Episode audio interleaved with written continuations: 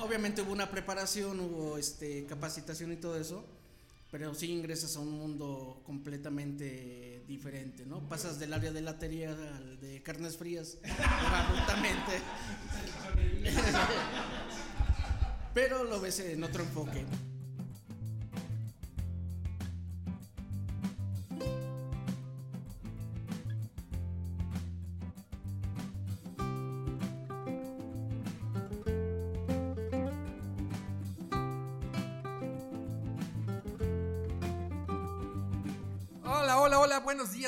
Tardes, buenas noches, depende de la hora que nos estén haciendo el favor de prestar sus oídos para escucharnos.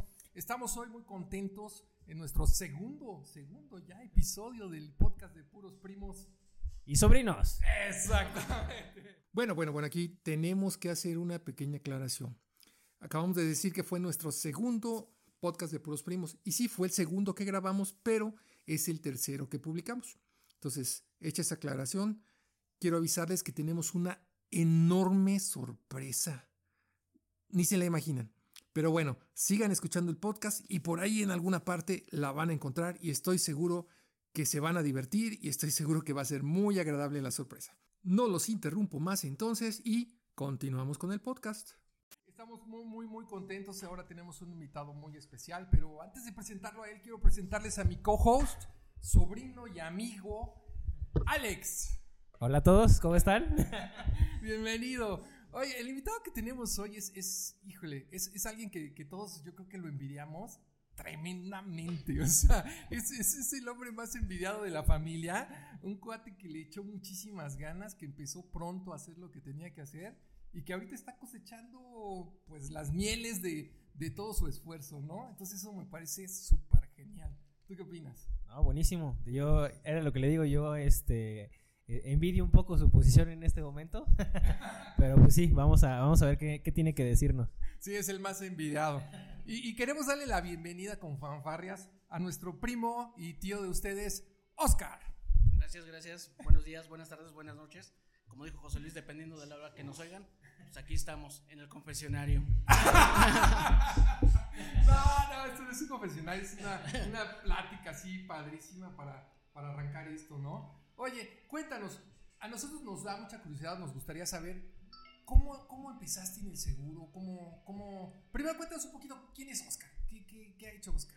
Bueno, pues ya saben todos, este, 52 años, venido de una familia muy pequeña, nueve hermanos, demasiado pequeña, donde pues yo creo que tuvimos una infancia todos feliz, este, muy agradable.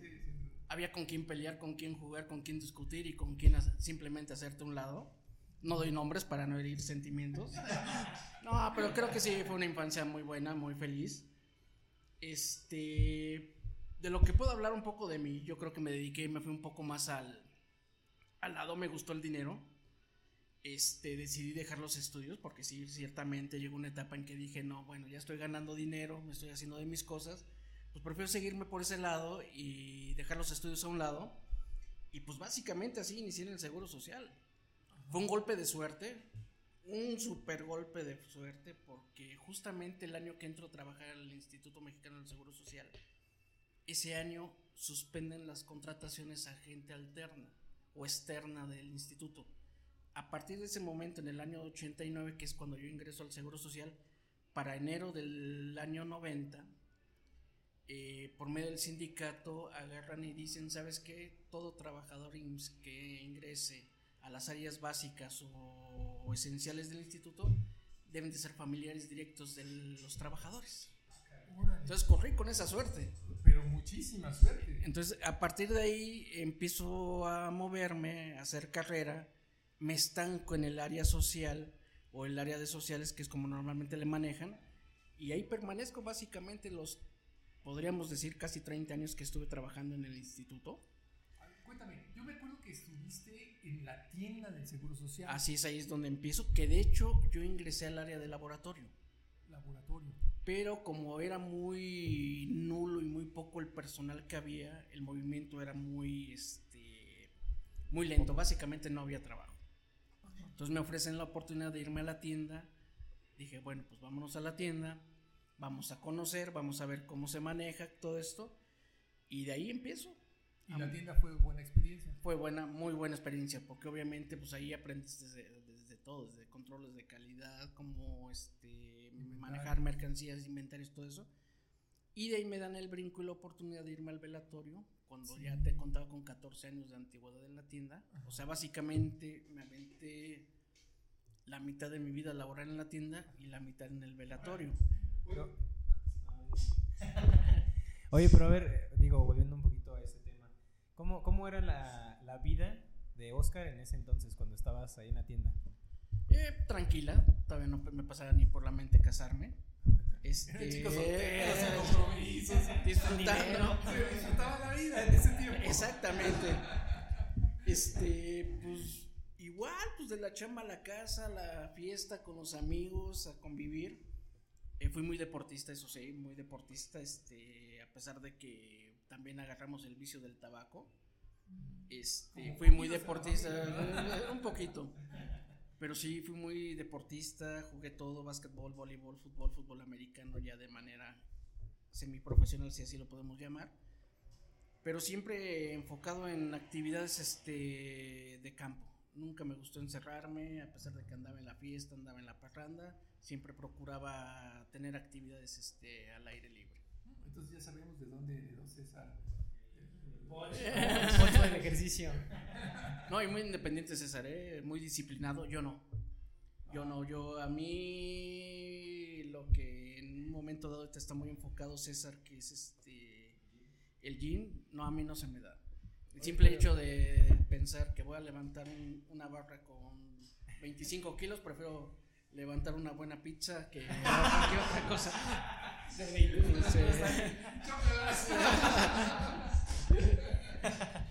Sí, sí, o- definitivo. O sea, lo que estás diciendo es que eso lo heredó César de Lupita. Exactamente. La disciplina. La- la- la- sí, no, de hecho a mí me encanta caminar. Este, soy un poquito más de, igual al aire libre. No me importa aventarme 5, 20 cuadras caminando. Este, siempre y cuando esté haciendo ejercicio, que el irme a encerrar en un. Definitivo. Bicicleta igual. Si puedo moverme en bicicleta, puedo moverme caminando, prefiero hacerlo que, Claro. a encerrar. Oye, y entonces después, avanzando en esta historia, ya pasaste al velatorio. Supongo que ese tema eh, da para mucho. Y Muchísimo. Yo creo que debes haber vivido ahí todas las experiencias que nos podamos imaginar, buenas, malas, no sé. De todo, poco, de todo, de que- todo. De, de- de las cosas que más te dejaron. Es un show. grabadas ahí. Es un show. Obviamente yo ya iba con la mentalidad porque fue eh, literal, ¿sabes qué? Hoy es tu último día en la tienda, mañana te presentas al velatorio. Y tú dijiste, "Puta, ¿qué Obviamente. con los muertos. No, qué?" o sea, obviamente hubo una preparación, hubo este capacitación y todo eso, pero sí ingresas a un mundo completamente diferente, ¿no? Pasas del área de latería al de carnes frías, absolutamente. Pero lo ves en otro enfoque. Si vas con el nervio, porque con el, en el nervio de, sabes que vas a trabajar con gente muerta, sabes que vas a trabajar con cadáveres, pero nunca te imaginas cómo los vas a ver. O sea, no es lo mismo decir, está muerto, que ir a constatar de que murió.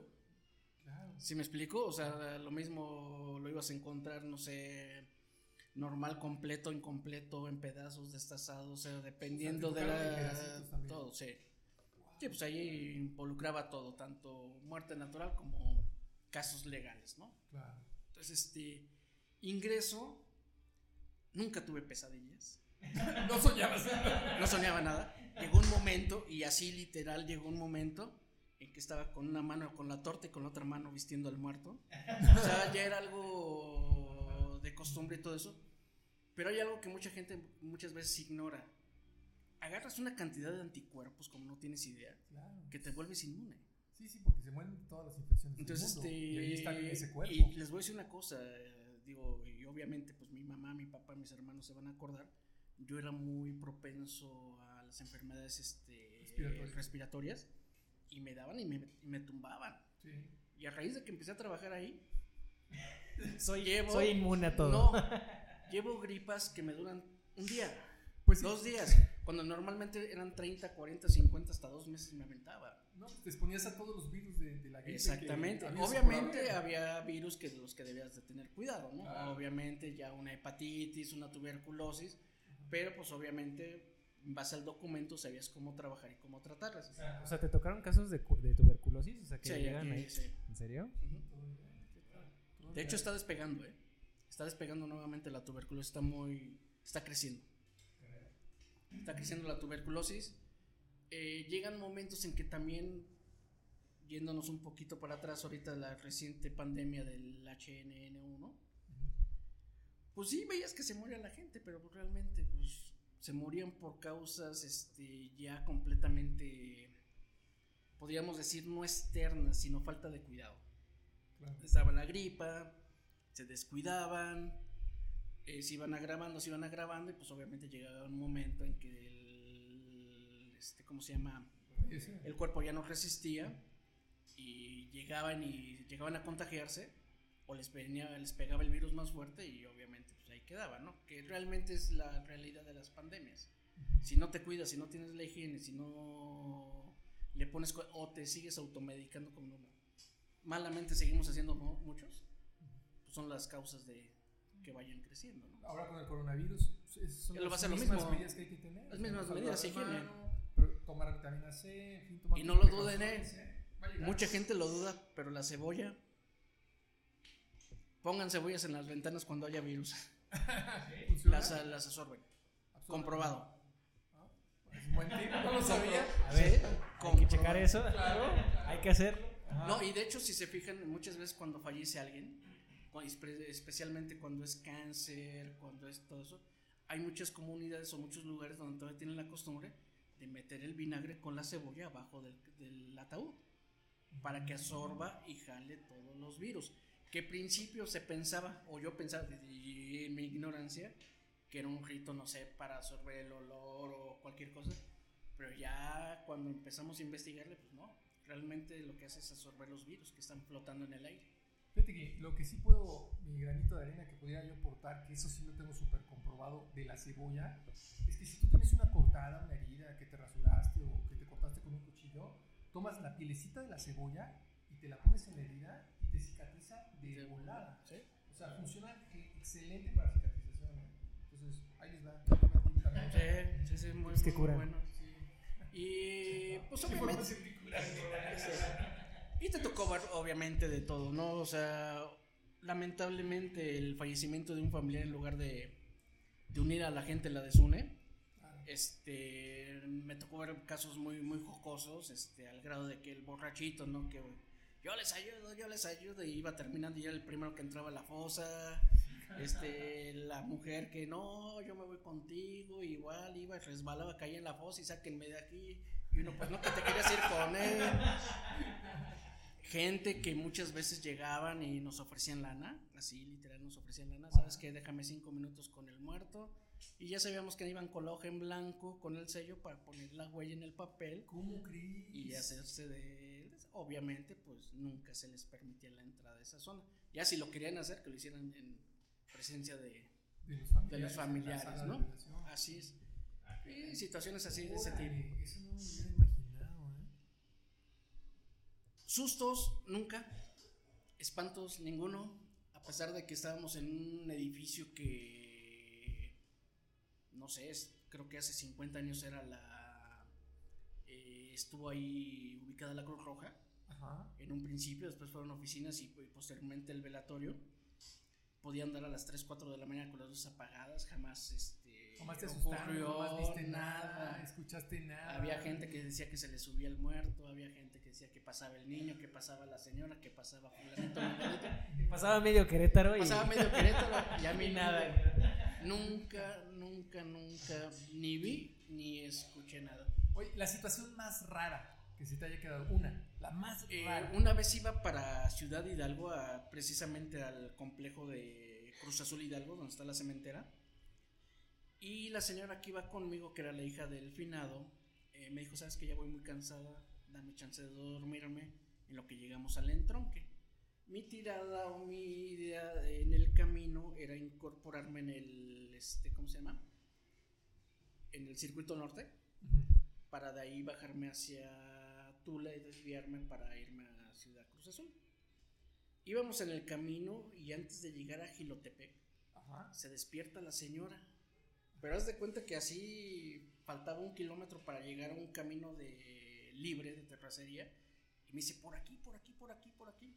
Haz de cuenta como Polo Polo, ¿no? Conversaciones cruzadas y es por aquí y bájate, ¿no? Ajá. Este, se despierta la señora, me hace entrar por un camino mucho antes de llegar al este, circuito norte. Y ingresamos por una zona este, libre, eh, justamente a la altura de Gilotepec. Ya de ahí agarramos hacia adentro, hacia, hacia Tulidalgo. Y ya en el camino, cuando íbamos en el camino un poquito más tranquila, la señora me dice, ¿sabes qué? Disculpa, pero es que alguien me jaló. Alguien me despertó de que nos estábamos pasando y mi papá siempre que veníamos o venía de Querétaro ingresaba por aquí. No así como de que, "Ah, bueno, te pasó a ti, no me pasó a mí, no hay problema.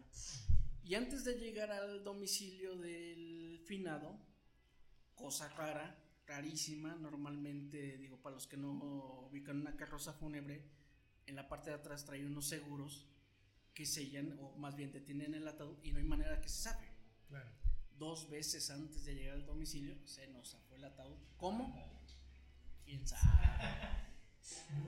Se quería salir el, el chamaco. Y este y fueron este situaciones que digo, vamos. Ocurrieron, pasaron, pero jamás las tuve como de que me sucedieron a mí o fueron directamente para que me pasaran. Y otro de los detalles que, que me acuerdo mucho, esa vez no me espanté, pero sí este, miedo, sí me llamó mucho la atención.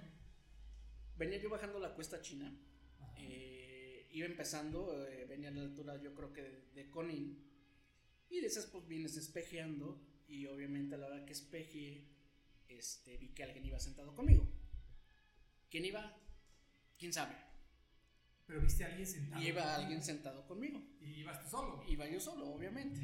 De ahí en fuera, de ahí en fuera son los únicos detalles que he tenido. Jamás me puse a investigar si fue mi propio reflejo.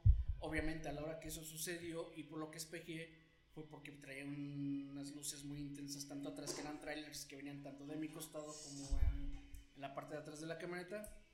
Pudo haber sido mi propio reflejo, este, con el espejo, no sé, el vidrio X, era en la noche, eran 3 de la mañana. Y de ahí en fuera, Ya no. nada. Wow, eso a, mí sí me.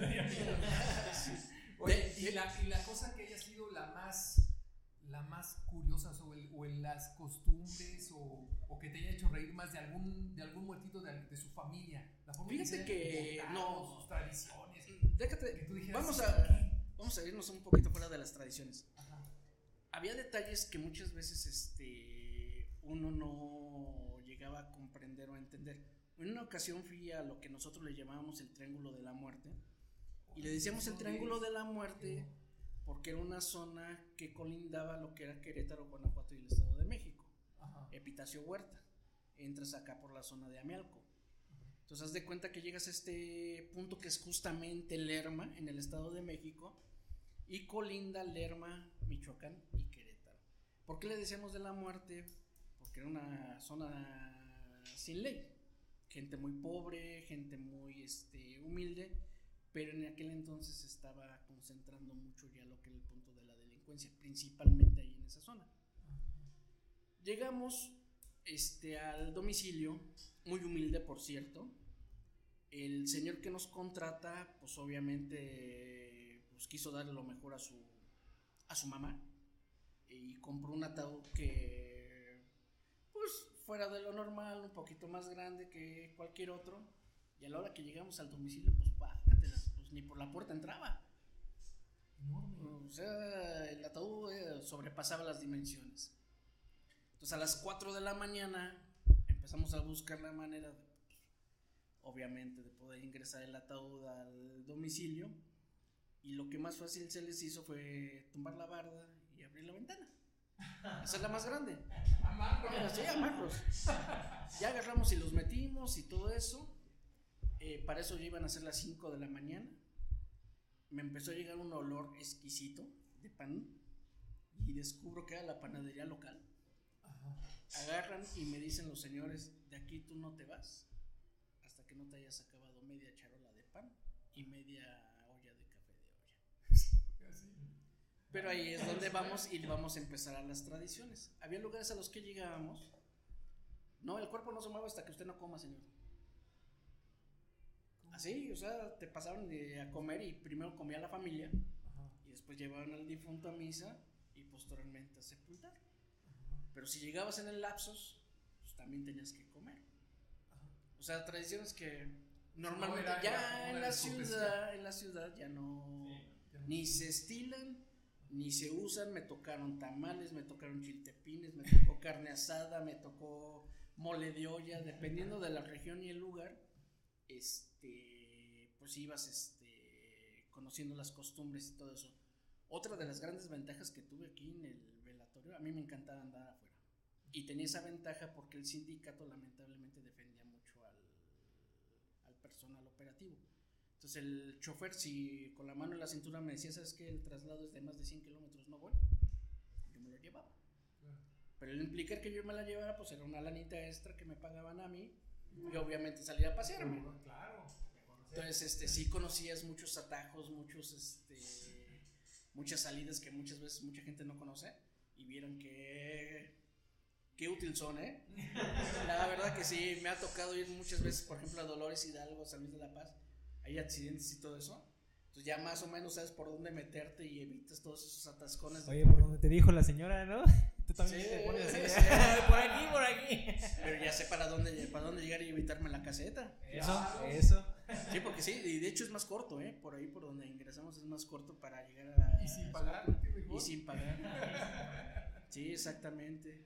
Este, también eh, dentro de las tradiciones, por ejemplo, los judíos, ellos no nos permitían que tocáramos el cuerpo, porque era, algo como, ¿cómo les explicarles? Como si fuera algo sagrado el vestimenta, la, la ropa. Entonces las manos impuras, por así decirlo, no podían tocar la ropa antes de que fuera puesta eh, al difunto. ¿Y quién lo hacía? ¿El rabino? Eh, lo hacían la misma familia. La familia. La misma familia la que se encargaba de vestirlo. Nosotros lo único que hacemos era básicamente apoyar, pero sí no podíamos tocar nada. Tres, cuatro casos me tocaron de esos. Y ellos, ellos familias- mismos lo, lo ponían en Noso- la- no, la nosotros ya lo poníamos. La la Nosotros lo único que no podíamos era tocarlo antes de vestirlo. Ah, ya vestido. Lo Ya vestido, obviamente, el cuerpo para poderlo manipular, pues lo ponía sobre una sábana. Entonces, básicamente, entre comillas, pues no tocabas el Solo la cuerpo, sábana. solo la sábana. ¿Y hacían algún ritual ceremonial? No, nada. Solamente era el vestirlo. Obviamente había religiones que no permitían el embalsamado, con lo cual sí era, entre comillas, riesgo, sobre todo en estas temporadas. Sí. En temporada de calor no hay vuelta de hoja. ¿Te embalsama o no te embalsama? Claro. Porque ahí sí el riesgo es 100% de que se descomponga. Pero había gente que por su religión no, no lo permitían. Ropa. Hay religiones o costumbres donde todavía optan por el San José, este, la Virgen María ¿Los o algún santo, así es. Órale, qué interesante. Eh, casos mm, raros, ahí les va uno. Este, había un estilista eh, que conocí, conocí porque diario pasaba por donde estábamos anteriormente, ahí en, en- en la tienda, en, en la calle de Estío, y pues estaba chavo. Sufre un accidente en moto, se fractura la pierna, y al momento que le hacen los estudios, pues resulta que tenía, era portador de- del VIH. Entonces, este fue un caso más o menos sonado aquí en Querétaro, digo, eh, más o menos sonado porque no todos se enteran. Se aventó del tercer piso del hospital, se suicidó y, este, y murió. Y me cae. Me llega el velatorio. Y ahora Entonces, salgo- este no. Salgo a hablar con el papá. Eh, no, fíjate que el VIH o, o otra de las ignorancias que muchos tienen. Mientras tú no tengas contacto directo con la sangre, cualquier no cosa, no sucede nada. Llega el papá, estamos viendo lo del servicio y todo esto, y me entrega una bolsita. Pues ahí traigo la ropa de mi hijo para que lo vistan. Ah, pues ahora no hay ningún problema. Tomó la bolsa, no le presté la mayor importancia, agarré y la puse a un lado. Y normalmente dentro de lo que era mi trabajo era ir y preparar precisamente la vestimenta que se le iba a poner, cómo se le iba a poner Los maquillaba. y checar. eh, ya no era parte de, de mi chamba, pero si había necesidad de hacerlo, lo, lo hacía. Claro. Llego y a la hora que empiezo a sacar la ropa para prepararlo, pum, pues que sale el- la tanguita, el corpiño, el lápiz labial, todo eso. Y yo, ¿Qué, qué hiciste? bueno, no, pues ni modo. Fue lo que el papá pidió. Órale. Pero sí, este, son cosas que dices. O sea, sí, pues ya el chavo era de. Ustedes de- no lo pueden ver, pero deberían de ver las caras que está poniendo nuestro invitado. Sí. Digo, pero ya fue la última decisión o el último, la última voluntad que pidió su, su papá. Y situaciones muy similares, ¿no? Lo mismo ves desfi- desfilar la planilla de las Chivas del América, del Cruz Azul, que del Real de Madrid, que el Barcelona, la botella, el tabaco, inclusive la cámara fotográfica, se fueron a la tumba. ¿En serio? O sea, sí. O sea, yo soy chiva y me voy vestido de Sí, chiva. Sí, sí, sí. ¿Qué onda? Nunca me había imaginado. Sí, no, no, no, o sea, te aventabas cada caso. Eh, uno de los más duros que me tocaron, duros en el sentido de cómo se dieron las cosas, me tocó una niña de 14 años que se ahorcó. Y obviamente pues te vas enterando, empiezas a ir el clásico chisme pasillo y ay, se mató eso. Pues para no hacerles el cuento largo, la niña se mató porque la suegra no, lo que, no la quería. ¿La suegra? Sí, ni casada A era. 14 años, suegra. Sí, y ni casada era. O sea, son situaciones que tú empiezas, oye, 14 años, la señora no te quiere, lo que menos te interesa es si la señora te quiere o no te quiere, Es que pues eres un chavo, eso, ¿no? O sea, ¿cómo tenía la pobre niña esa autoestima? O sea, Sí, cero. exactamente, o hasta dónde le llegó a traumarla Sí, o a sí. afectarla a la, la señora. Uy. Muchos casos muy de ese tipo, eh, casos que muchas veces tú no, no te explicabas cómo era que se daban o si la vida les tenía realmente preparado algo, algo fuera de lo normal. Otro de los casos que también no me marcaron, pero sí estuvo medio duro, de una chica que lamentablemente acababa de salir de prisión por drogas. Y sale de prisión y se van a festejar. Y ese mismo día se muere ahogada en un bordo. ¿Cómo? Porque le volvió a entrar al pasón al alcohol y se le hizo fácil meterse a nadar y ahí quedó. Quería festejar su libertad. y mira dónde queda, ¿no? Oye, este podcast está, Se está poniendo Se está poniendo ¿eh? está rudo este, este podcast. Pero sí, este, situaciones y cosas que no. Wow. Pues sí, digo, Toda- vas- o sea, la verdad fue toda una experiencia, ¿eh? O sea, Sí, tocó ver, hacer y conocer imagínate cosas 15 que a años. nosotros no nos toca. últimamente, este, digo, y tomando un poquito y yéndome a tu ciudad, Celaya, eh, ya ir al CEMEFO, eh, hubo una temporada que no sé si tú te acuerdas o llegas a escuchar, de que no había médico forense en Celaya. Entonces todo lo, o lo llevaban a León o lo bajaban a Querétaro. Sí. Entonces nosotros como funeraria nos contrataban para llevar esos cuerpos a sus lugares de origen, ¿no? Lo mismo Celaya, Irapuato, Acámbaro, este, eh, a Paseo, sobre todo lo que era Paseo y este, toda esa zona por ahí. Y pues realmente lo, lo que ibas a recoger era queso gruyera. Todo despedazado. Todo, o sea, todo balaseado, tipos con 400, 300 tiros. Sí. Entonces decías, ah, chiva, pues ya se está poniendo medio feo esto, o que era cuando empezaba la, la violencia, pero sí, ya era, es lo último que me. Ya ibas a recoger al médico legal. Oye, por ejemplo, eso, eh, cuando tenían, por ejemplo, tiros en la cara y así, ¿cómo le hacían ustedes para tratar? No, lo tapas. ¿Lo tapas? Sí, Ah, sí, no hay manera ni. es más, ni es recomendable. Sobre todo cuando son accidentes automovilísticos. Principalmente, pues, ¿dónde va el golpe? Directo a la Sí, a cara. la cara. Entonces lo que evitas es que el familiar lo vea y la recomendación consígase una foto, mándela a ampliar o mándela a imprimir y traen y la ponen y. Oye, ¿y no, no, no hubieron casos que te impresionaran que dijeras, oye, Solamente o sea, hubo- o, uno. se ensañaron con esta persona o cosas no así? hubo uno, a mí nunca me había tocado ver una persona calcinada. Entonces haz de cuenta que yo ya sabía que era lo que iba a recoger, Claro. que la persona había sido, de hecho fue un choque aquí en el Papá Noa de entre trailers, los trailers se incendiaron, eh, se incendiaron y a mí me tocó ir a recoger a uno de los choferes. Ya sabíamos que íbamos a recoger a un calcinado, pero nunca había visto uno. O sea, lo primero que se te viene a la mente, pues es la figura humana, completamente carbonizada y todo Ah. eso. Y no, pues realmente llegas y recoges una pierna de pavo quemada. O sea, sin forma, completamente 100% amor, amorfo, por así decirlo. Ah, Y empiezas a voltear y ya chivo, pues de dónde agarro esto, ¿no? ok. ¿El olor? Eh, característico de la carne quemada, 100%. Huele a carne que Eh, carne, sí, no, no hay un olor este, en específico. Pero sí decías, ah, chivo, ¿y este por dónde diablos lo agarro y todo eso? Entonces era sábana andarle buscando. sí. o, o en bolsa. O O sea, en cuestión de impresión, de impresionarme, creo que fue lo más este, impresionante. Ajá. Obviamente el contacto con el médico legal era muy constante. De hecho, antes de irme al velatorio estuve una semana ahí en el médico legal. Me tocó ver de todo, obviamente. Me tocó ver así como los van embalsamando, como van haciendo las necro. Entonces, en cierta manera, eso me ayudó a no tomarlo con, con tanto pavor el trabajo. Como todos saben, yo no puedo ver mi sangre. Veo mi sangre y me voy para abajo. Ah, Pero- yo, yo creo que muchos, sí lo sabrán todos. Sí. Sí, pero, pero Oscar, si ve sangre, se desmaya. Entonces, este. Su sangre. Sí, mi sangre. Su sangre. Carlos, mi hermano, que también es un tío de ustedes, tiene exactamente el mismo problema. De hecho, el día que se iba a casar, ya ves que te tienen que hacer análisis. Así es. Bueno, pues ese día también se los tuvo que hacer y ese día también se desmayó. O sea, O sea que andamos, sufrimos del mismo mal porque yo también me pasó lo mismo, ¿eh? Digo, no puedo ver mi sangre, pero te puedo recoger un tipo pegado en el piso todo y sin ningún problema, ¿no?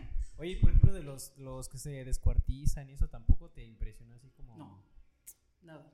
Fíjate. Nada, nada, nada, me tocó ver de todo, gente que se metió una retrocarga abajo en la barbilla con el... Ya se imaginarán, este, si vieron la película de 4 de julio, Ajá. este, la cabeza del extraterrestre, haga de cuenta que así es la salida de una retrocarga. Así queda la cabeza. Completamente planada. ¿Sí? Sí, pues son toneladas. Y, y, por ejemplo, de tus compañeros, yo creo que más de uno sí dijo, sabes que esto no es Y ¿no? había gente que no, y lo, lo evitaba. Pero pues obviamente, pues era trabajo y tenían que entrarle. Ajá. ¿Sabes que no te gusta? Posible, ¿no? ¿No les gustaba? Pues sí, adiós. De hecho, había un vigilante.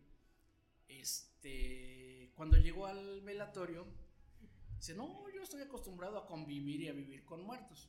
Ándele, pues. Pues órale, ¿no? Qué padre.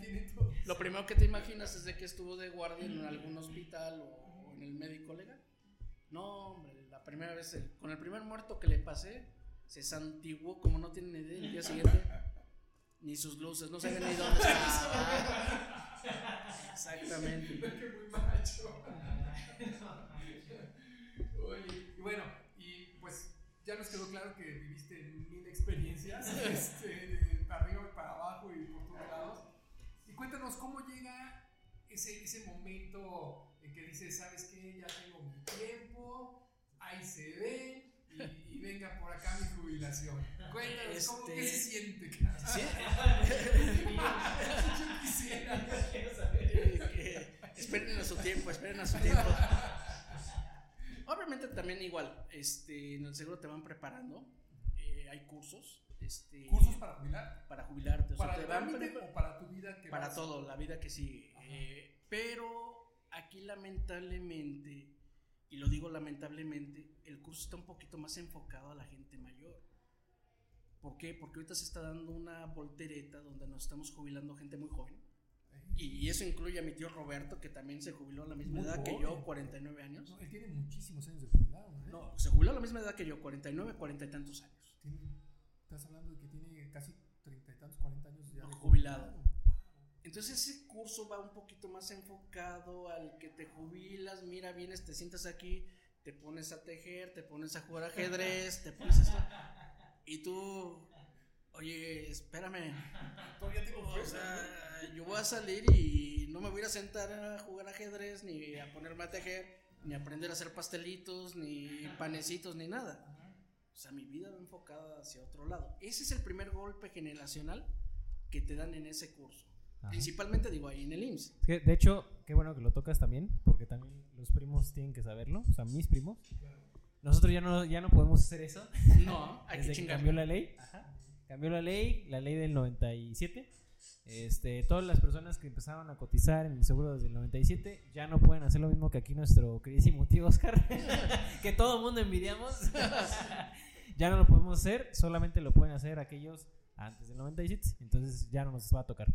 No, y de hecho los que estamos, o sea, yo todavía, yo, yo empecé a trabajar en el 90, entonces en teoría me toca todavía jubilarme con la ley del 97. No, con- del 73. O del 73, perdón, porque el cambio fue en el 97, tienes Así razón, es. perdón. Y este, pero ahorita con esas modificaciones que están que anunciando, que, que son inviables, y es cierto, son inviables seguir pagando esas pensiones, no sé si vaya yo a alcanzar todavía. Por, No creo. ley, por ley se supone que por ley todos los que están bajo la ley del 73 pueden optar por lo que más les convenga, Afore o que el mismo Seguro Social el gobierno se siga manteniendo. Aquí lo que hay que tener cuidado es de que no las empiecen a querer este, modificar o reducir como lo intentaron hacer ahorita. Sí, porque quisieron bajarlas a 10 salarios en lugar de Así es. 25. Y es que muchas veces, por ejemplo, digo en mi caso, ¿no? Yo me jubilé y todo y bueno, ya estoy jubilado, pero en la torre pues sigo con las mismas deudas, ¿no? Digo, porque volvemos a lo mismo, es el cambio generacional que se está dando. Pero por ejemplo, cuando te jubilas, tu sueldo ahorita te lo mantuvieron 100%. Me- Al 100%, de hecho aumentó 125%. O sea que bien. O sea, salí eh, con el 100 más un 25% más que es este, pues, excelente, ¿no? lo que te jubilan. Pero sigues, digo, vamos, en mi caso por la edad, seguí con mis mismos gastos, universidad, escuelas, este, todo eso. ¿Y Entonces, vas a tener incrementos en tu pensión? sí, año con año. Lo único que perdí fue mi aguinaldo. Devuélvame la desgraciada. Me pertenece.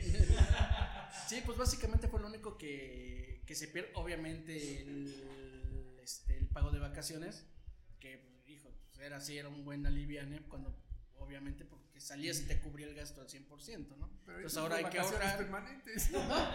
Sí, pero no es lo mismo estar aquí que estar afuera en la playita. Pero no, sí te permite ahorrar, aunque digo, vuelvo a lo mismo, ahorita tenemos los mismos gastos y todo. Decido aventarme un año sabático que no cumplí. Llegué a los seis meses y dije, no, ya, ya necesito hacer algo, necesito meterme a trabajar. Y de ahí, y no, sí, ahí anda. Es que lo que te mata realmente es la ina- inactividad, ¿no? Entonces, si no estás activo, si no estás constante, si no estás en movimiento, obviamente lo que te va matando, no matando literalmente, lo que te va acabando es el, ay, mañana no tengo nada que hacer y pasado tampoco, pum, y aventarte y eh, quedarte todo el día dormido, ¿eh? O sea, te vas haciendo de una costumbre y te vas este acostumbrando a eso. Y eso es lo que realmente pues, te va disminuyendo, ¿no? Entonces, eh, si algo ¿Disminuyendo en qué sentido? disminuyendo físicamente, todo, todo, todo, Todo. porque ya tú mismo te vas haciendo la idea de que mañana no tengo que nada que hacer y pasado tampoco y así te vas y así te vas y así te vas. Ya no tienes la motivación de levantarte, no tienes la motivación de salirte a caminar, hacer ejercicio, buscar trabajo, no sé, lo que tú quieras. Bueno, y O entonces, sea, te vas acorralando. bien, o sea, O sea, te vas acorralando, cosas, exactamente. claro. ¿eh?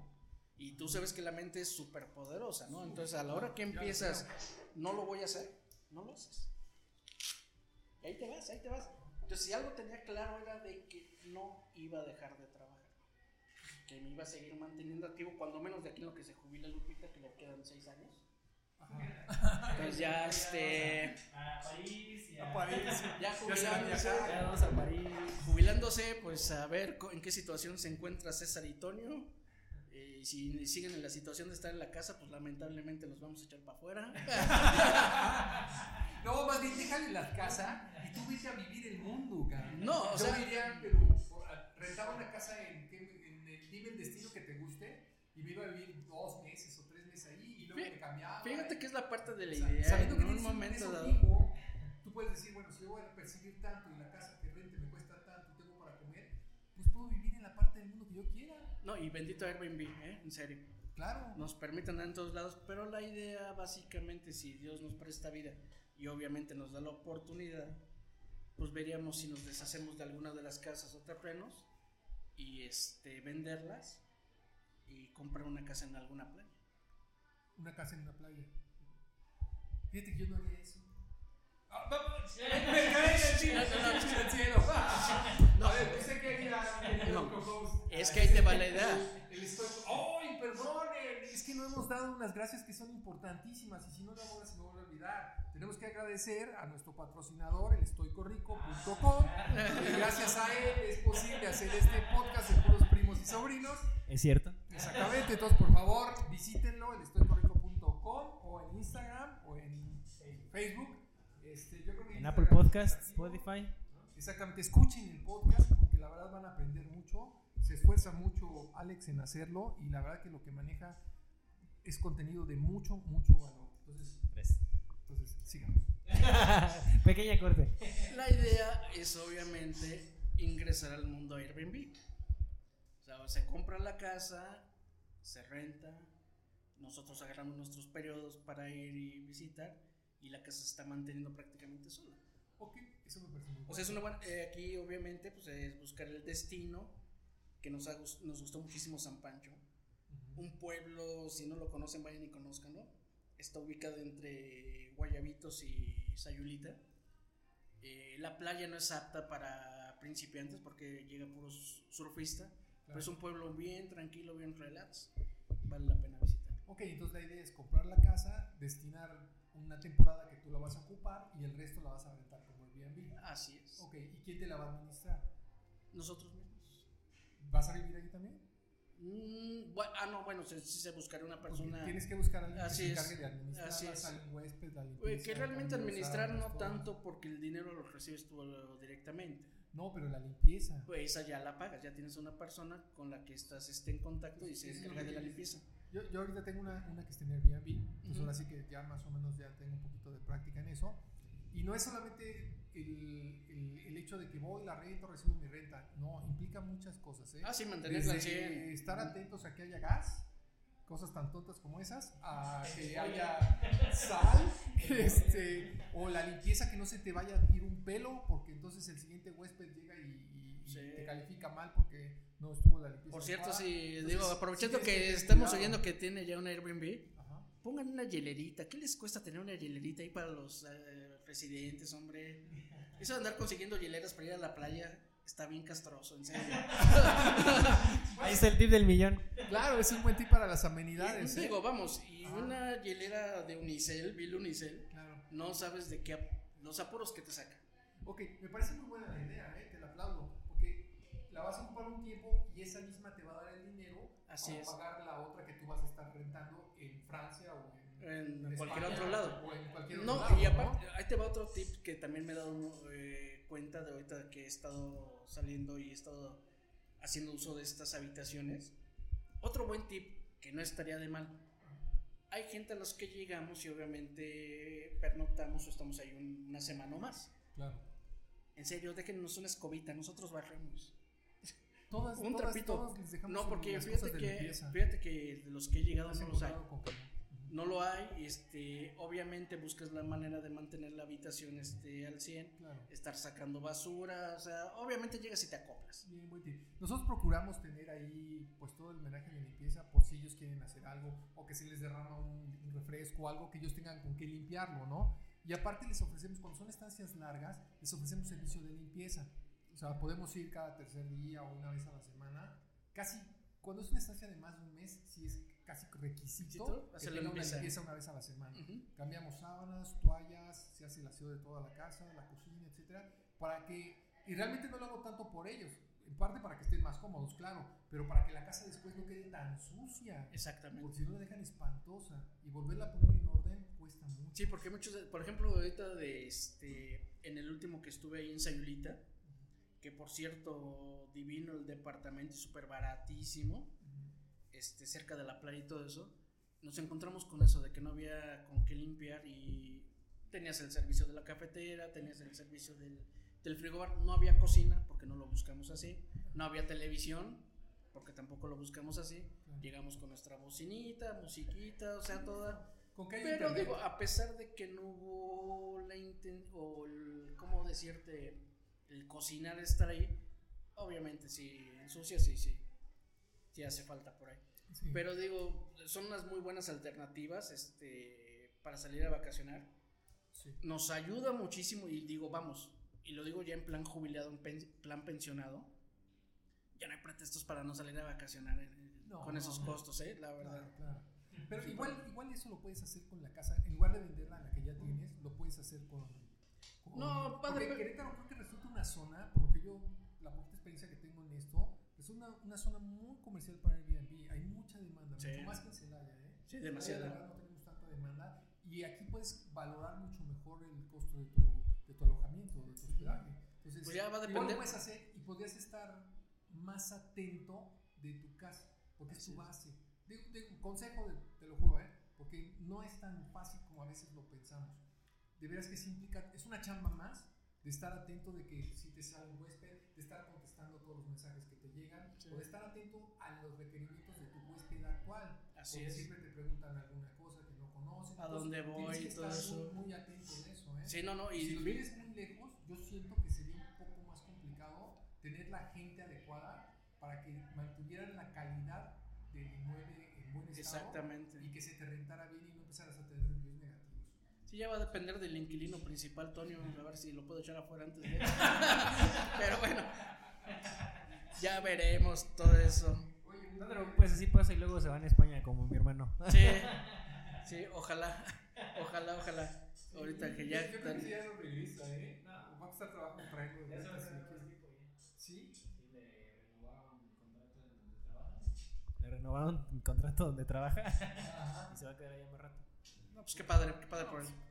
Y Luego en España está todo, la Sí. te sientes muy bien ahí, las costumbres son, muchas son cosas muy similares. Idioma principal. Las españolas están muy bonitas. O sea que no va a sufrir. No, Mientras no. que no. Queridos primos y sobrinos, interrumpimos la transmisión de esta entrevista para darles la sorpresa que les teníamos preparada.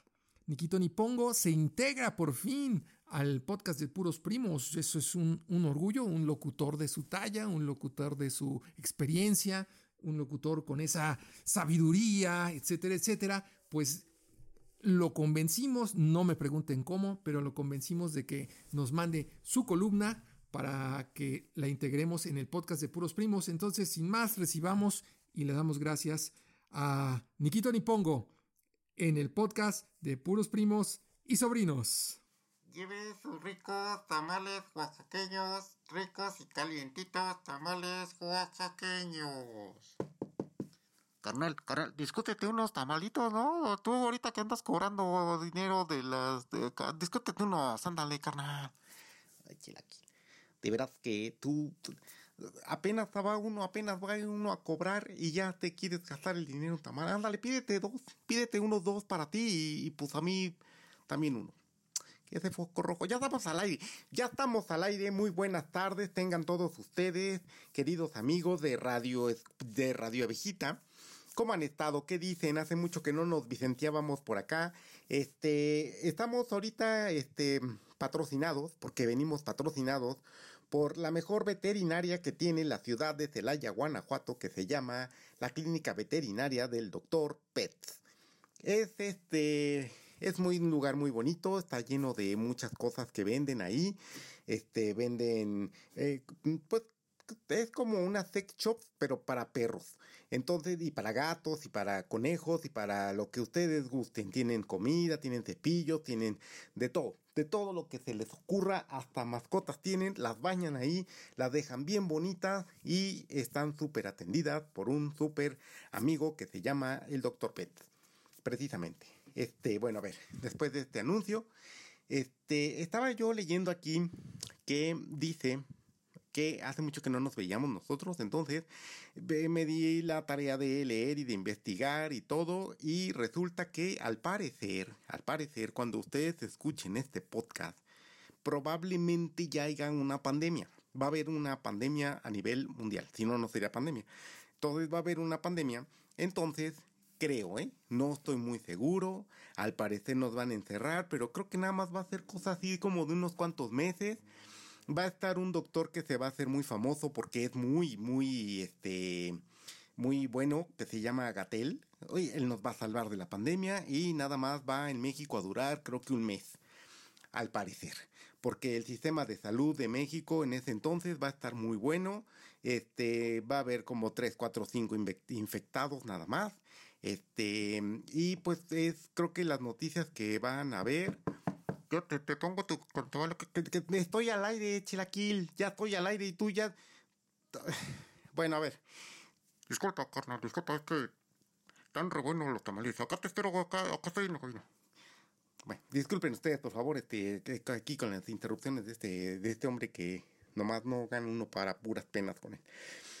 Bueno, les decía, al parecer creo que como por marzo o algo así va a empezar una, una enfermedad que viene, al parecer alguien se va a echar un caldito de, de- en China, se va a echar un caldito de, de murciélago y ese caldito va a provocar que eh, haya una especie como de una coronavirus, que de una bolita que tiene bien hartos picos y se va a llamar coronavirus y parecer que se llama, eh, va a tener el nombre de COVID-19, no sé por qué, este, no tengo idea, pero así se va a llamar.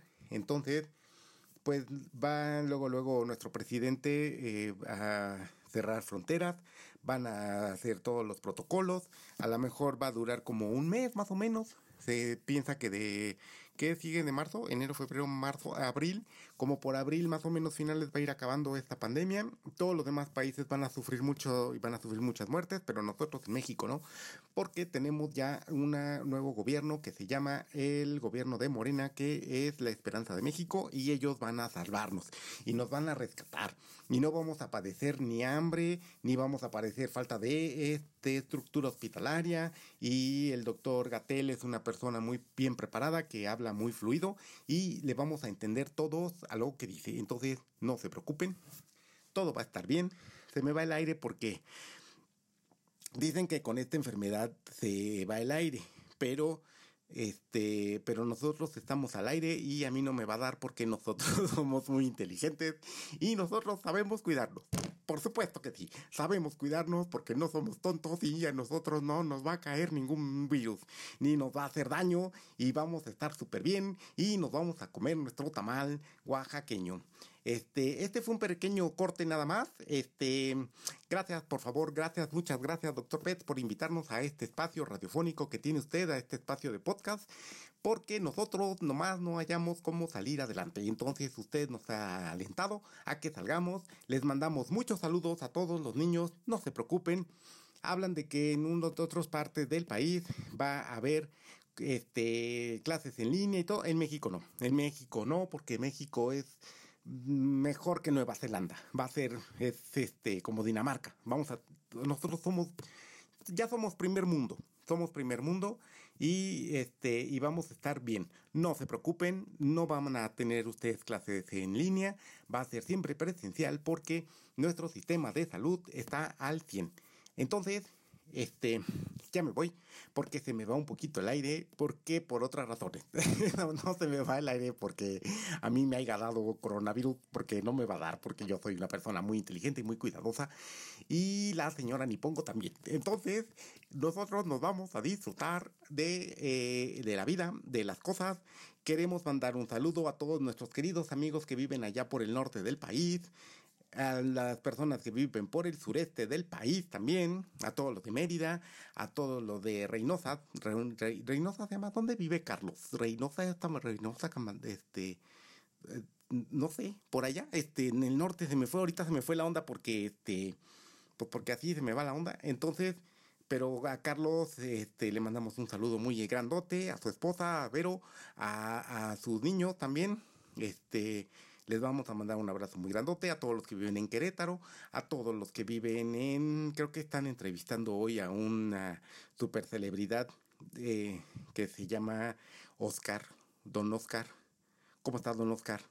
Por ahí también supimos que este que creo que su hijo se va a graduar y que ya es un, todo un licenciado y su otro hijo también, ya es gente muy este muy comprometida con el estado de Querétaro y parece ser que lo iban a entrevistar en estos días, este y todo.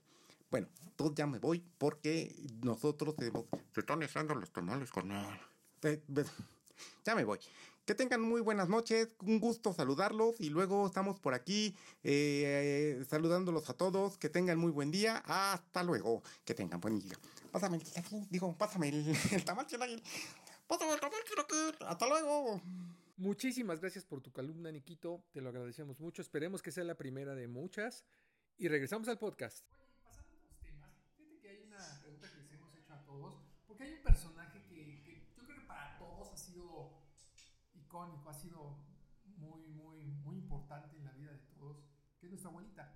¿sí? Entonces a todos les hemos preguntado que nos compartan, por favor, alguna o algunas anécdotas que, que se les hayan quedado más grabadas de, de, de ella, ¿no? De ese personaje. Híjole, pues qué te puedo decir, digo, básicamente fue alguien con el que convivimos desde que nacimos, literal. Este, yo creo que le teníamos más miedo a, miedo a ella que a mi papá. en el sentido de que si te regañaba, te regañaba bien, este, te ponía quieto, Pero eh, así te ponía quieto. de volada. Y digo, vamos, es un- una persona me dolió muchísimo su partida. Eh, hay un, un dato curioso. Antes de que ella falleciera, unos cinco días antes, tanto Toño como César, que niños aún, me insistían, vamos a casa de mi abuelita, vamos a casa de mi abuelita. Y yo, ¿a qué? ¿A qué? ¿A qué? O ¿qué vamos, no? O sea, todo esto. Me llaman, Verónica, me dice, es que acaba de fallecer mami. O sea, me pegó, me pegó en lo, en lo emocional porque no... No sé si no les cumplí el último deseo a mis hijos o ese deseo de, de ir a, a verla. Si fue lo mejor, fue lo peor. Digo, no, no, no lo sé. Este, me tocó vestirla, me tocó estar ahí presente, me tocó cambiarla, me tocó llevarla al crematorio, reconocerla antes de, de que partiera. Y sí, este, digo, vamos, te deja muy marcado eso. Entonces, este, ahorita pues, he procurado en todos los sentidos de que vamos con mi abuelita, vamos, vamos aquí, vamos. Entonces, a raíz de, de- a raíz de ese, de como que sí me cambió mucho el, el 20 en ese sentido. Estar en el velatorio no te vuelve duro, no te vuelve, digo, perdón la expresión, no te vuelve ojete, porque muchas veces, nah, ese es bien, bien ojete, ¿no? porque eres no quiere, te, te vuelves insensible. Y no es cierto, te vuelves mucho más sensible, pero aprendes a asimilar los sentimientos. Sí, me explico, había momentos, obviamente te llegaba un niño, te llegaba un joven y lo primero que se te viene a la mente eran tus hijos. La edad de César, tiene la edad de Toño, tiene la edad de fulanito y ve dónde acabó, cómo acabó, qué le pasó, ¿no? Entonces sí te da mucho, en ese sentido, sí te pega. Eh, cuando ves a la gente mayor, bueno, sí, ya se fue, ya descansó, ya, ya vivió, ya hizo lo que tenía que hacer, ya este, hizo una vida, hizo una familia, hizo esto, hizo el otro, se fue tranquilo, se fue en paz. Pero un joven, Sí, como que no te lo así no es, y, pero de igual manera había gente mayor que había dejado un legado y lo veías y lo palpabas, ¿no? Claro. llegabas y puta, como, ay, pues tenemos casa llena y pues ¿cuál casa llena? Pues era un solo difunto el que estaba ahí y toda la colonia, toda la comunidad, toda la familia estaba ahí, la tenía ahí reunida. Oye, eso, se me hace muy interesante. O sea, como dices, había gente que iban muchísimas personas a verlo. O sea, sembraron mucho. Hicieron muchos, así es, ¿no? exactamente. Y, y ¿Encontraste algún común denominador en esas personas que, que hacían, cómo eran? Que Simplemente se dedicaron a vivir la vida. Eh, lamentablemente nos encasillamos y es mi caso, este, y mis hijos lo saben y lo platican y qué bueno que lo platican porque eso me va abriendo a mí un poquito más eh, el convivir con ellos. Por cuestiones de trabajo, pues obviamente nunca los veías. Andabas fuera, andabas, este, en mi caso, México, Puebla, la canción. Yo llegaba prácticamente en la noche y ya los encontraba dormidos. Claro. Y en la mañana agarrarlos y le vamos a la escuela y ahí se quedan, ¿no? Entonces sí, fueron muchos años así difíciles, este, en los que decías, híjole, pues no los veo y llega el sábado y el domingo y en lugar de que vamos aquí, vamos acá, pues lo que quería hacer era descansar, dormir o hacer otro tipo de actividades. Y sí los descuidé mucho en ese sentido, de lo cual me arrepiento. Pero ahorita que estoy jubilado, pues tenemos nuestras fricciones como padres e hijos. Yo, eh, César y yo somos muy duros, somos muy difíciles. Tenemos el mismo carácter, el mismo, el mismo temple. Somos muy explo- explosivos, pero eso nunca ha detonado algo mayor. O sea, nos peleamos, nos enojamos, nos decimos de todo y a los cinco minutos vente a ver, siéntate a comer, ya te preparé, ya te hice, o sea, Se les baja rápido. eh, se nos baja rápido, ¿no? Pero sí somos muy explosivos en ese sentido. Y con Toño no. Toño es el clásico igual que yo.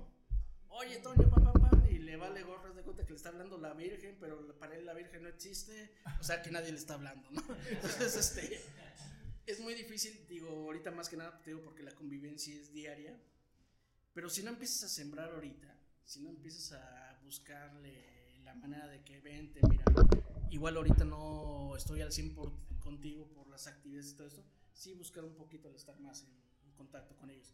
César es mucho de jalarme, vente papá, vamos a hacer el ejercicio al gym. Odio el gym. No me hagas ir al gym. Y de hecho, solamente una vez lo he acompañado, de hecho recientemente. ¿Y qué quieres hacer papá? ¿Quieres hacer pierna? ¿Quieres hacer muslo? Ah, ya quieres sentarme. Y ver, cómo entrenas. Te veo. Agarré, me subí en una bicicleta, empecé a pedalear como loco. Cuando menos acordé ya llevaba 10 kilómetros en la bicicleta. Pero sí no soy muy fan de, de los equipos de, de ejercicio. Entonces César es mu- mucho de eso. Vente, vamos a hacer esto. Búscale por otro lado, no, vamos a buscar otra actividad, pero no, o sea, no, no coincidimos en eso. Toño, pues sí es un poquito más de que vente, vamos a caminar y vale, él sí jala conmigo. O sea, vámonos o vente para acá, oye, voy a tal lado, yo voy contigo, yo voy. Este, ahorita recientemente que hemos estado subiendo a Celaya, estuve subiendo a Celaya con él para enseñarle los caminos, mira por aquí, vente, más seguro. Este, prácticamente él está en el centro, está a dos cuadras de la plaza principal de ahí de Celaya. Entonces ya sabes, saliendo de la escuela, pla- plaza principal que es donde hay gente, hay movimiento, hay guardias, Claro. este Boulevard, Antonio Plaza y llegas a la terminal de autobuses y de ahí no te me muevas ni recibes nada, nada, nada. A lo que vas, a estudiar, regreso. Así es. Entonces, este, con Antonio es más esa, esa actividad. Y también, obviamente, es el niño chiquito, pues este, chiquito entre comillas, porque está todavía más alto que César. Entonces, este, eh, pues es cuidarlo, ¿no? Claro. y enfocarlo, vale, vete, eh, o sea, ponte a estudiar, ponte a hacer tus actividades y ponte que sí es un poquito más este, flojón en ese sentido, pero pues, ahí la lleva. Muy bien. Oye, la siguiente pregunta, ¿cuál ha sido el libro que más te ha marcado? Híjole, no soy muy fan de la lectura, ahí sí te lo Ay, reconozco. No, Diría Eh, Enrique Peña Nieto. la Biblia. La Biblia, pero el único libro que me aventé al 100 y no tanto que me haya marcado, sino que me metió mucho en la lectura, creo que fue el de 100 años de soledad. Oh, buenísimo. Sí, me metió mucho. Este, he leído otros libros. Obviamente soy como los de estos clásicos que van al baño. Entre más delgado, mejor, más rápido y más divertido. y más fácil de, de leer y de aprovechar. ¿Te has leído todos los chistes de estos de, de selecciones? Casi, casi. Pues fíjate que te voy a decir una cosa. El selecciones, aunque muchas veces mucha gente se, se queja de él, trae artículos muy buenos, ¿eh? O sea, que vale la pena leer y vale la pena este, meterte. Soy un poquito más fan ahorita últimamente con la tecnología de leer artículos o meterme a leer artículos o cualquier otra cosa en internet que realmente el me duerme leer un libro en la mano. O sea, me fastidia, pero si me lo pones en la pantalla y empiezo a leerlo, ¿Y audiolibros, por ejemplo? ¿Tampoco? eh, audiolibros, fíjate que solamente eh, he escuchado uno. No me gustó mucho la experiencia porque en cierta manera sí necesitas dedicarle un poquito más este, de tiempo. ¿En qué sentido? Yo soy muy fácil de, de distraerme. O sea, me distraigo como no tienes idea y le perdí el hilo y regrésate de vuelta. Oye, otra pregunta. ¿Cuál es tu... ¿Cómo es tu mañana? A ver, ¿cómo, cómo es la mañana de un jubilado? A ver, vamos, vamos a ver cómo es la mañana. No, pues fíjate que hasta eso tengo la costumbre desde hace 15 años, levantarme temprano. Normalmente mi día empieza a las 6 de la mañana. Es llevar a Lupita al trabajo, anteriormente llevar a César aquí a que tomara el autobús para irse a la universidad y regresar y preparar todo para que Toño, que estaba en la tarde estudiando, se fuera a la escuela. Entonces esa, esa rutina hasta la fecha no la he perdido. Sigue siendo la misma Y luego ya te desocupas. ya me desocupo y, y veo en qué ocuparme. Y veo en qué ocuparme. No, pero fíjate que ahorita desde que me jubilé, como te dije, seis meses, este, sí me la aventé literal sin hacer nada. me metí a trabajar, este, estuve dos meses manejando un taxi ejecutivo, pero era más empresarial que, que estilo Uber. Entonces sí era un poquito más este, el estar metido y aparte pues ahí sí ibas por horas, no ibas por viajes. Entonces este, había un turno, había un cambio de turno y todo eso. Y la verdad en ese sentido sí se me hizo súper pesado. Y de ahí me he mantenido en la línea de preferir andar en la calle que andar este, En la casa encerrada. en la casa encerrado. Entonces, esto es el tipo de trabajos que he estado buscando. Ahorita el actual, pues básicamente es un fraccionamiento en, en Gran Reserva, en Juriquilla. Y pues básicamente mi función principal es controlar las amenidades que hay el fin de semana y llevar a los pacientes a hacer los recorridos dentro del fraccionamiento. No, fíjate que qué chistoso, pero yo prefiero justamente todo lo contrario. O sea, yo prefiero estar en mi casita editando que ir a grabar, la verdad, mil veces. Son diferentes las personalidades, ¿no? Sí, sí, sí. Fuera, fuera del aire, estabas comentándonos algo que, que a mí me parece sumamente interesante y creo que es de mucho valor para, para, para todo el mundo, ¿no? Porque muchos piensan que el emprendimiento es así como que la panacea y lo mejor, pero no es cierto, o sea, no, no, no, es, no es para todos, no es en todos los momentos o en todos los tiempos. Entonces yo le preguntaba a Oscar que ahora que ya se jubiló, que si quería emprender en algún negocio o algo así, me comentó algo de unas pollerías y, y nos comentaba que no era el momento, no era la forma. Entonces quisiera que nos, nos les platicaras a todos los sobrinos y a los primos cu- cuál fue tu razonamiento que se me hizo muy, muy bueno. Bueno, básicamente lo estoy viendo desde mi perspectiva de jubilado.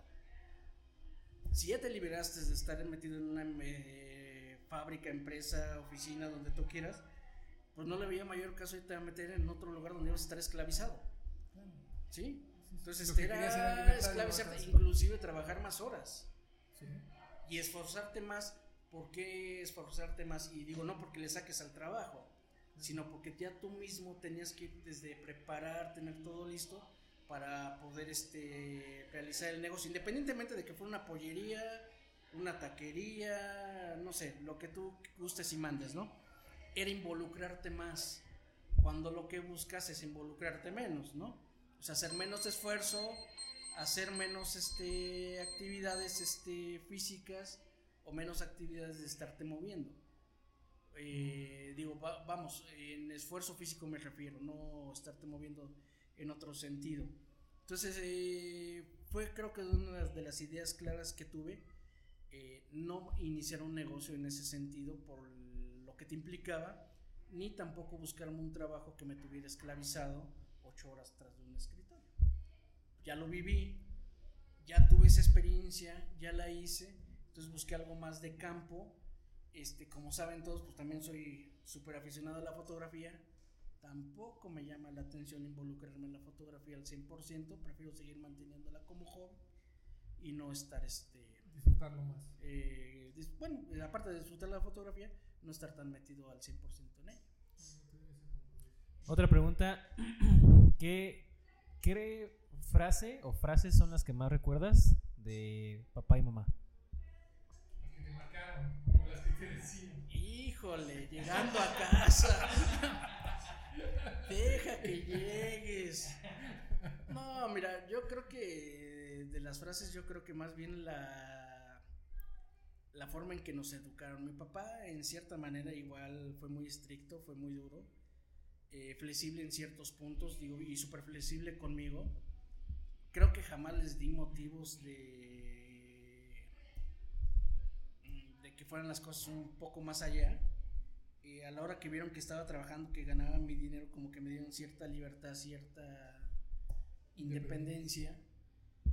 Pero sí me forjó y sí me, me motivó, ¿no? O sea, trabajaba, me mantenía, pero al mismo tiempo estaba ahí en la casa. Yo creo que el independizarme de, de esa forma, eh, pues sí me ayudó a ser un poquito más comprometido conmigo mismo y con el trabajo. ¿eh? Y de mi mamá, híjole, pues yo creo que lo que le agarré fue la cocina, ¿eh?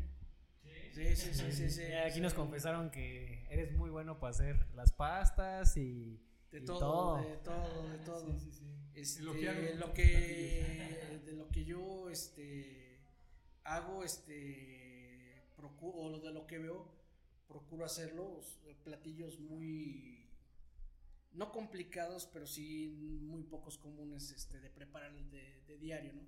Por cierto, ayer hice un estofado de Marlin. que, Ya ves, que ya ves. quedó de lujo. Que quedó- y era un platillo que jamás había preparado, ¿no? O sea, pocas veces. Este, la cochinita, que si no la han probado.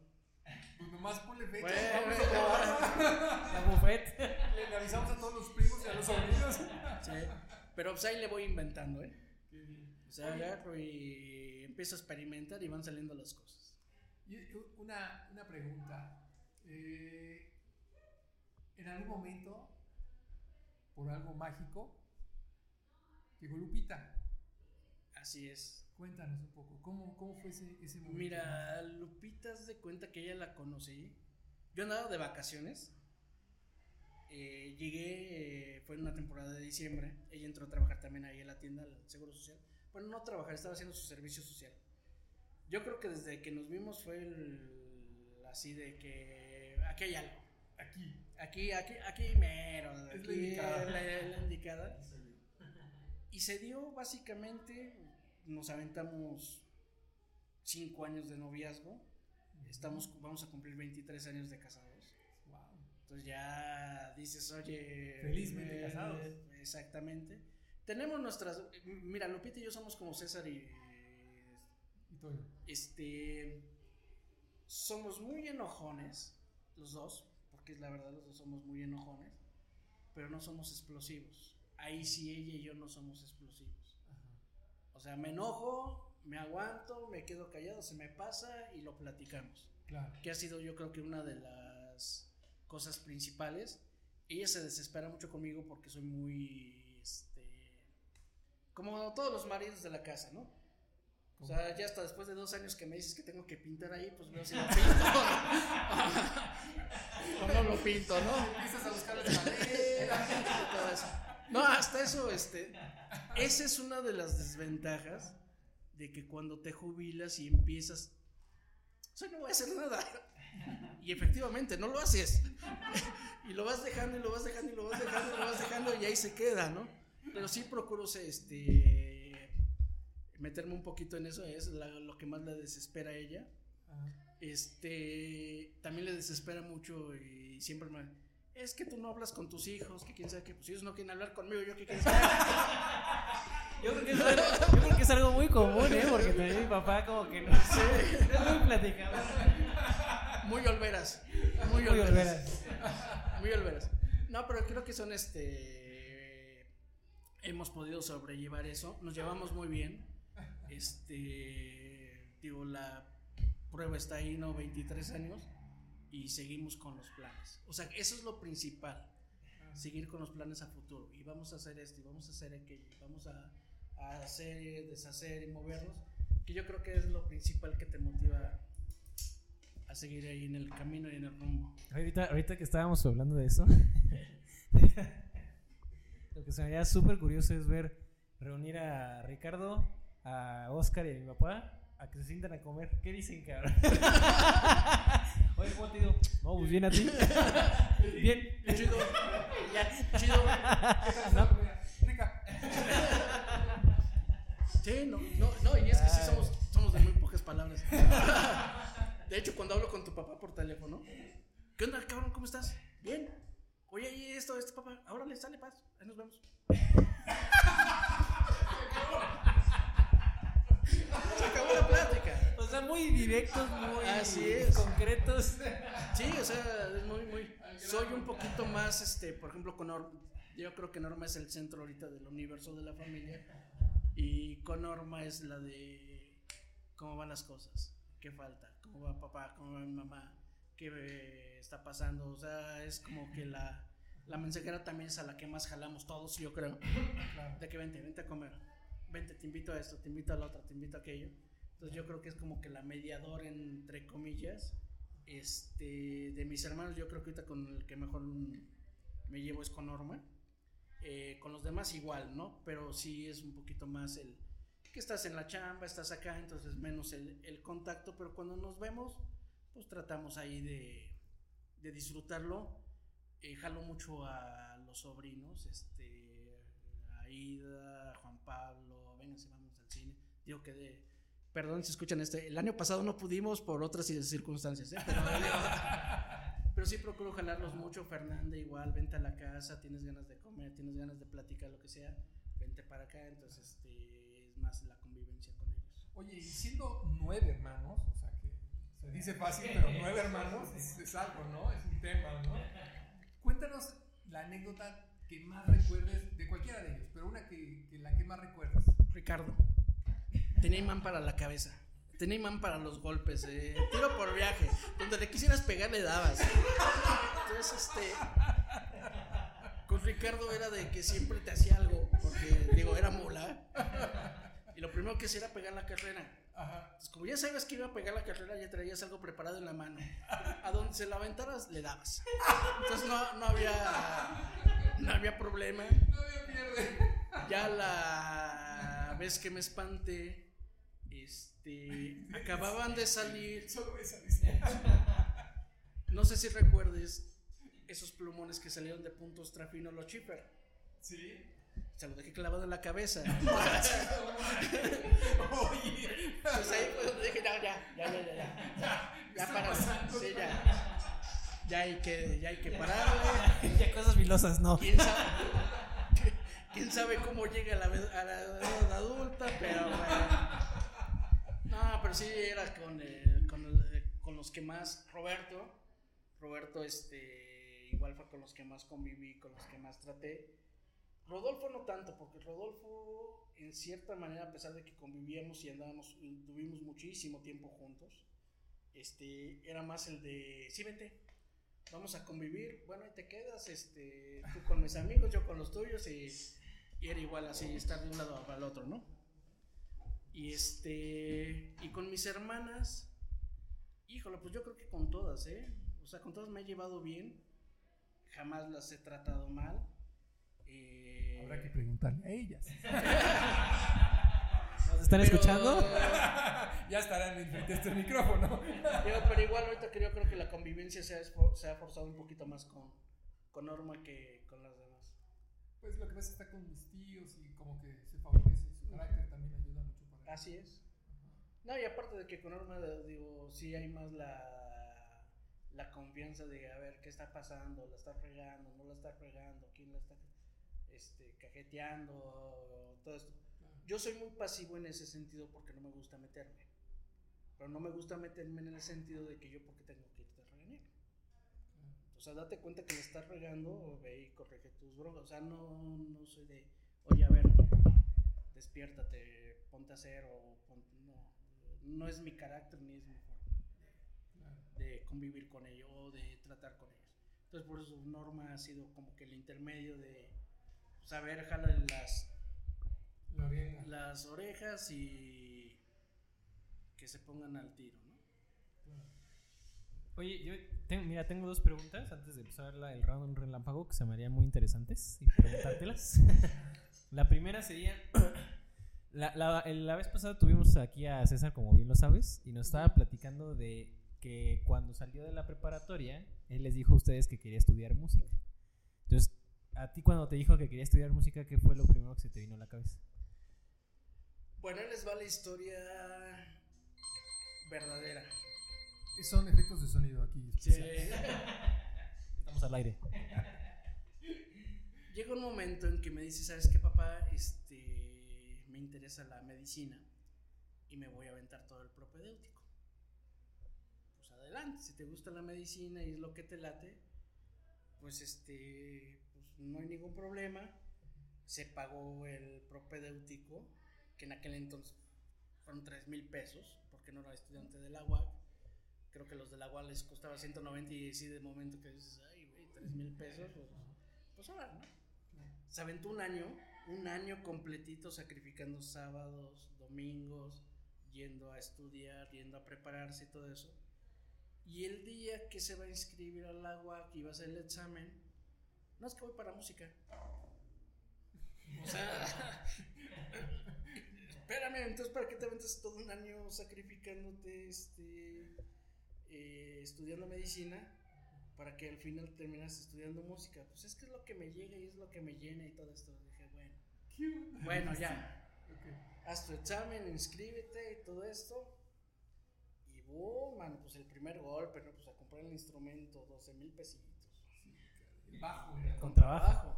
Abajo. Y al tercer semestre me llega con su recibo, pues ahí está, para que pagues la mensualidad. Digo, el semestre de la UAC y todo este lugar. Chingado 20 pesos. Eso es lo que- tengo que pagar. Entonces, obviamente, pues, decías, bueno, pues le está yendo bien, trae buenas calificaciones, está estudiando. Si la música es lo que le llama, pues adelante, pues ya qué haces, ¿no? Pues ya estás, Claro. vas en el tercer semestre, ni modo de rajarte. Claro. Y a mí, no, todavía no empezar el semestre cuando, pues es que ya no me llamó la atención la música. Ahora quiero estudiar mercadología. Y dije, bueno, pues hace el cambio de carrera. No, pues es que no es en la UAC, es en la Mondragón y, y vale 8 mil pesos el, las mensualidades. ¿Qué dices? ¿Qué onda? Oye, de pagar 20 pesos a pagar 8 mil pesos Creo que hay una ligera diferencia. Eh, ¿Cómo, cómo, cómo decía? Ay, César. Ay, sí, sí, sí. Y este, y digo, vamos. O sea, sí fueron situaciones que dices que, bueno, ya. El chiste es que sigas estudiando. Este, sí, con muchos sacrificios, porque sí, yo estar pagando mensual que no pagamos, pagamos los 8 mil. Gracias a la beca que obtuvo, se pagaron 2 mil pesos al mes y hasta la fecha se siguen pagando 2 mil pesos mensuales. Pero sí, afortunadamente ya este es su último año, va a terminar, entonces ya dices, bueno, ya. Salió el primero. Y mañana viene, Salió- oye, ¿qué crees, papá? Que ya no. No, imagínate estas alturas, ¿para qué quieres? no? Yo creo que sí le meto unos, sus caques. Que tampoco he sido muy fan de eso, de, de pegarles ni regañarlos. O sea, soy más de regañarlos, de decirles que.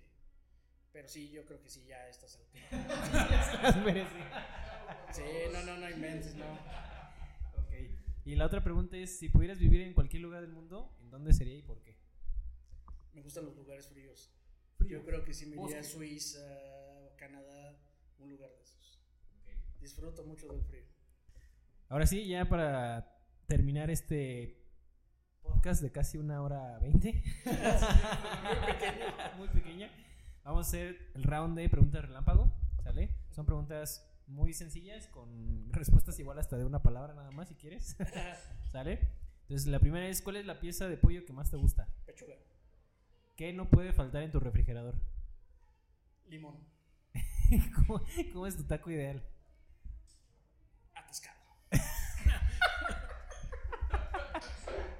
De carne. De carne, Eso. obviamente. Pizza o hamburguesa. Pizza, Frutas o verduras. frutas, Frío o caliente. caliente, Campo o ciudad. campo. Agua o refresco. Mm, Jugos. Jugos de los dos, los dos, lo combinamos. Ok. Coca o Pepsi. Coca, Perro o gato. perro, Verano o invierno. invierno, ¿Qué, pre- qué prefieres, colchón duro o blando? duro. ¿Qué, qué cosa te falta hacer en la vida? Híjole.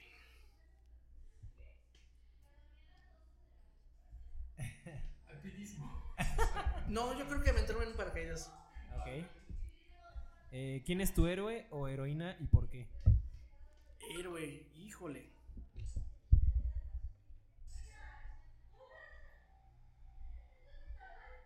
No soy muy fan de, pero si ponemos un héroe de ficción, yo creo que Iron Man. Ok, ¿por qué? Capacidades. Vuela, dispara, o sea, es un multifunciones, el- es una navaja. Es una navaja de ¿Navaja MacGyver ese cuate. ¿Con qué personaje te gustaría tomarte un café? Híjole, yo creo que con Gandhi. ¿Con quién? Gandhi. Con Gandhi. Eh, ¿Qué regalo de Navidad nunca olvidas? Unos autochocones. ¿Unos qué? Autochocones. Autochocones. Ok. Esos eran geniales. Sí. Y para terminar, ¿cuál es el mejor consejo que te han dado un tercero o tuyo y que quieres compartir con los primos? Híjole, consejo, seguir adelante, nunca se detengan. Pase lo que pase, te sientas como te sientes, nunca te sientes a lamentarlo. Síguele, síguele, síguele, síguele, síguele y eso es lo, yo creo que uno de los mejores consejos que les podría dar. No importan las adversidades, no importa lo que estés viviendo, no importa lo que te esté pasando, Si te detienes y te sientas a lamentártelo, de ahí no sales. Excelente consejo, excelente. Sí, la verdad. Bueno, primos, sobrinos, pues con esto vamos a dar cierre esta entrevista genial. La verdad que conocimos muchísimas cosas que no imaginábamos del, del primo tío Oscar. Eh, espero que les haya gustado, que lo disfruten y estén pendientes por ahí vamos a estar buscando a todos. Todos, todos los vamos a encontrar. No se coticen para que puedan venir. Órale, pues cuídense. Un abrazo. Bye. Gracias, bye.